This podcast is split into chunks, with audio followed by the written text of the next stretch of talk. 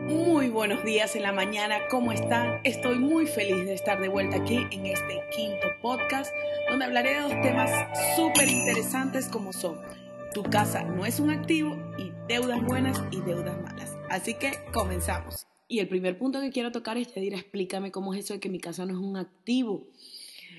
Si ser sincero contablemente, la verdad es que cuando uno hace un balance financiero, tu casa la vas a meter como si fuera un activo, ¿no?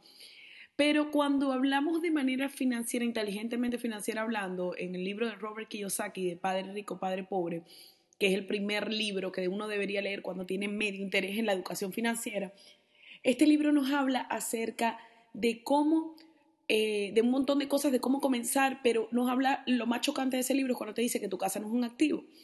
A nosotros nos criaron con el cuento de la casa propia, porque hay que tener una casa propia, porque la casa propia te va a dar estabilidad, que al final estabilidad es seguridad y al final seguridad es miedo. ¿Ok?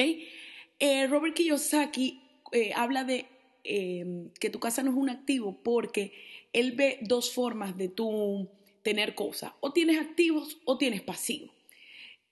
Para él, ¿qué son activos? Activos son cosas que tú tienes y te generan dinero. Por ejemplo, tú tienes una casa, la alquilas, te deja un dinero extra, te deja un ingreso adicional, eso es un activo. Un ingreso pasivo que es un activo. Esa casa te deja un dinero. Un pasivo es aquella cosa que tú tienes, por ejemplo, tu carro. El carro que tú usas para tu día a día es un pasivo. Claro, a menos que tú trabajes en Uber, trabajes repartiendo comida, ahí tú le generas dinero en función de tu de ese bien y por eso eso sería un activo. Con lo cual, tu casa no es un activo porque tu casa no te genera dinero. Al contrario, te quita todo el tiempo de tu bolsillo dinero tienes que pagar la luz, que si voy a pintar la casa para mantenerla, que si me, se me rompió un grifo, que si tengo que arreglar el piso, cualquier cosa de eso te quita dinero. Con lo cual, tu casa definitivamente, según los criterios de él, es un pasivo, un pasivo que te quita todos los días dinero, que te quita todos los días gastos y que si nos ponemos a ver fríamente, el tema de la casa es un tema más emocional. Yo he leído varios libros de coaching, he conocido un montón de gente exitosa y me dicen que eh, muchos eh, hombres pues me dicen, mira, yo tengo una casa porque mi esposa para hacerla feliz. Y de hecho Robert Kiyosaki dice eso, que él algún punto compró una casa ya para vivir así porque su esposa quería una casa. Y yo creo que nosotros como mujeres, a las mujeres que me están escuchando, siempre nos va a gustar tener nuestra casita, donde tenemos nuestras cosas, donde sintamos que es un hogar. Eh, pero viéndolo de ese lado, también hay muchas maneras inteligentes de usar el dinero sin tener que adquirir una casa. Yo creo que el adquirir una casa ya viene en un momento que uno esté económicamente estable y evidentemente tú tienes que sacar tus cuentas dependiendo del país donde estás, de las condiciones. Hay países que prácticamente la hipoteca, eh, para pagar la hipoteca te sale mejor alquilar. Entonces, todas esas son cuentas que tú mismo tienes que montar, pero definitivamente tu casa, la casa donde tú vives, que adquieres para vivir, no es un activo, es un pasivo. Y entonces que ella dirá, nunca me compro una casa, vivo siempre alquilada. Eh, eso ya depende de cada quien, como digo, todo esto es, son cosas que, uno va aprendiendo, pero cada uno toma un partido. Yo, por ejemplo, nosotros tenemos propiedades y las alquilamos, listo, pero hay una última que compramos que nos salía mejor, eh, pagar la hipoteca y vivir, eh, porque en algún punto también la idea es que es para alquilar. Entonces ahí se nos dio esa condición, pedimos una hipoteca y la, y en, y la casa va a estar alquilada, ¿ok? Eh, y eso nos va a generar dinero y con lo cual va a ser un activo. Ahora, ya diré, pero si en vez de pagar alquiler yo pago la hipoteca, para que yo voy a estar tirando el dinero. Al final de cuentas yo no lo veo como tirar el dinero, hay que sacar bien las cuentas, porque cuando tú compras una casa, por lo general siempre que tienes que dar una entrada. Y una entrada también repercute un montón de ahorros que tú tienes que hacer. Pero si tú invirtieras ese dinero de una manera más inteligente haciendo otra cosa y sencillamente ese dinero que tuvieras lo utilizaras para invertirlo en otra cosa que eso te pague el alquiler. Entonces, con lo cual podrías tener tu dinero de siempre ahí guardado y también vas a tener el dinero para pagar el alquiler. Pero ya eso es una decisión propia. Yo solamente les digo términos financieros para que ustedes analicen, reflexionen y vean cuál es la mejor cosa para aplicar de acuerdo a tu economía. Eh, como yo he vivido muchísimos años alquilada, la verdad es que a mí no me molesta en absoluto vivir en una casa alquilada. No, es, no tengo el sueño de la casa propia, ni Dios mío, no yo puedo vivir alquilada con tal de que yo tenga unos ingresos. Si tengo tres propiedades alquiladas y esas tres propiedades me dan dos mil dólares, por ejemplo, yo puedo vivir donde me dé la gana. Alquilo hoy y en mi caso que al final uno se pone como medio nómada eh, viviendo esta vida, ahí digo, ay no, mejor vivo en el centro de Marbella, por ejemplo, por dos años y después, ay, me fastidia vivir en el centro, mejor me voy a ir a vivir allá, a esta zona de Benavís, que es súper linda y quiero ir a vivir allá por dos años, me voy y me mudo, ¿me entiendes? Eso ya depende de cada quien, de tu manera de ser. Hay personas que les gusta mucho la estabilidad, que les gusta estar siempre en un mismo lugar. Y bueno, ya cada quien tomará la decisión según sus objetivos y sus metas. El segundo punto que yo quería tocar hoy era las deudas buenas y las deudas malas. Como ya hemos hablado del presupuesto, ya hablamos de qué vamos a gastar el dinero, cómo nos vamos a organizar, cómo cada día vamos a intentar meter los gastos que tenemos dentro de un, un presupuesto, pues de aproximar cuánto sería lo lógico que nosotros nos tendríamos que gastar por fin de semana, cuánto es lo lógico que nos tenemos que gastar por comida, cuánto es lo lógico. Entonces, en base a eso, tú lo vas ajustando.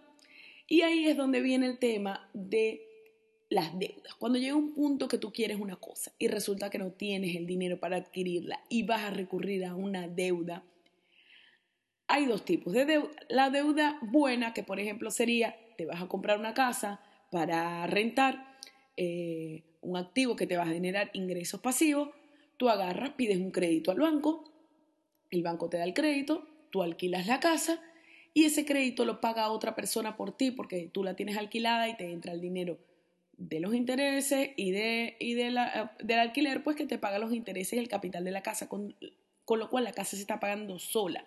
Esa es una deuda buena. Tú prestas dinero para conseguir ingresos. Pero si tú me dices que, ay, mira, me encanta esa cartera, estoy enamorada de esa cartera, me la necesito comprar y agarro la tarjeta de crédito y shuash, me compro la cartera. Esa es una deuda mala. Ahora, les voy a hablar dependiendo también de la deuda, porque el otro día les hablaba que ahora que estoy estudiando las acciones, hay carteras que, por ejemplo, Gucci, Chanel o cualquier cosa que van aumentando su valor con respecto al tiempo.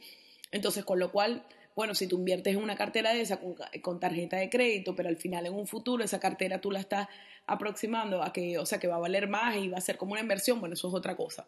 Yo estoy hablando de esa cartera o de ese jean o de esa blusa o de esos zapatos que quieres porque los necesitas hoy, porque sin esos no puedes vivir. Ahí eh, sería otro tema. Porque cuando tú haces esas cosas, estás incurriendo en gasto que al final cuando, mismo, cuando lo compres ya perdiste el valor. Tú compraste unos zapatos, los pagaste en la tienda, saliste con los zapatos en la bolsa, saliste una noche con los zapatos, ya los zapatos van en la mitad. Ya los zapatos hasta los tendrías que regalar prácticamente o venderlos por nada para, para, para tener, obtener dinero por esos zapatos. Entonces, al final de cuentas, cuando tú gastas y pides un crédito, metes la tarjeta de crédito para tener este tipo de gastos, no tiene mucho sentido tendría sentido si uno lo hace para comprar cosas que van a adquirir valor en el futuro y con lo cual te van a ayudar o a obtener ingresos pasivos o te van a ganar valor, ganancia de capital por, lo, por el bien adquirido.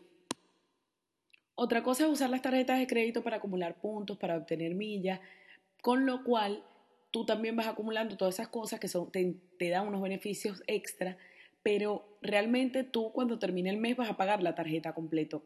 Yo la verdad eh, no, no tengo deudas de tarjeta de crédito porque nunca me he hecho partícipe de eso, por lo general siempre pago, o sea, lo que adquiero con tarjeta de crédito es porque lo puedo pagar al mes siguiente completamente. Y creo que es una buena estrategia porque al final es muy triste, ¿saben? Que tu economía, tú estás haciendo tu presupuesto y resulta que estoy pagando todavía la cartera este, que me compré hace 10 meses que ya no vale nada, o el jean que usé, o el, o el vestido que me compré para una fiesta que ya ni lo miro dónde está en el closet, y resulta que yo todavía estoy pagando la tarjeta por ese gasto 10 meses después, un año después. Eh, irte de viaje con crédito. Señores, podemos perfectamente ser organizados y dejar un poco la parte emocional al lado. Porque si ustedes se ponen a pensar, casi todo esto tiene que ver con emoción. La emoción de pensar que lo necesitamos ya, que si no lo tenemos ya no vamos a ser felices, que no vamos a conseguir lo que queremos. Y la realidad es que tenemos que ser inteligentes y decir, ya, un momento, yo realmente necesito esto. Porque si lo quiero tanto, ojo, yo no soy partidaria de cohibirme, yo me cohibo lo que no quiero, pero lo que quiero lo consigo como sea.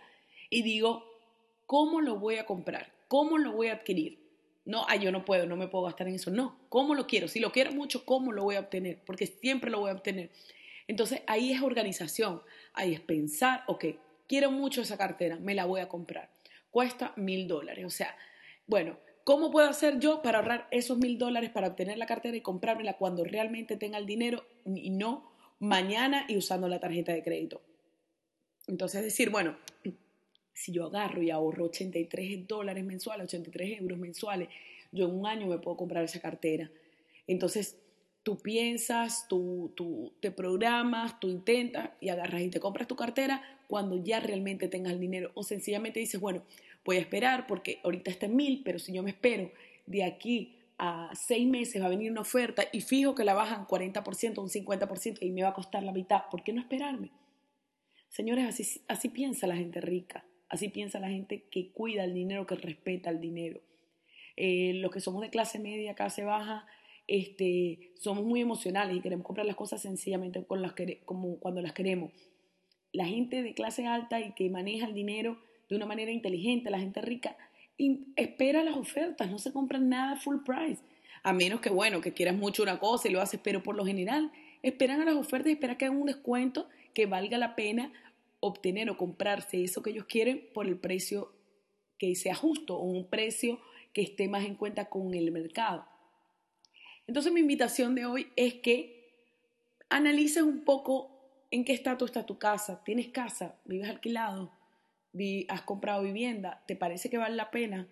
Eh, y por el otro lado, analiza cuando vayas a pedir un crédito si el crédito es realmente necesario, si de verdad tú necesitas pagar intereses por una cosa que no te genera, sino que al contrario que te quita y que pierde valor desde el momento que la compras. Los invito a analizarlo, los invito a pensarlo. Cualquier duda me escriben por aquí abajo. Esto es sencillamente, recuerden que con estos podcasts yo lo que quiero dar es como un poco unas cápsulas de educación financiera, buscando un poco términos que hay que entender para definitivamente tener más poder y dominio sobre nuestras finanzas y poder conseguir la tan anhelada libertad financiera que nos daría libertad de vida, calidad y tiempo para poder hacer todo lo que queramos y nos hagan felices. Recuerden que la vida es una. ¿ok? Y la idea es vivirla en plenitud y haciendo lo que queramos, ¿no? Haciendo lo que los demás quieren que hagan. Un beso grande, gracias por escucharme y nos vemos la semana que viene en otro podcast. Que estén bien y feliz semana. Thank you.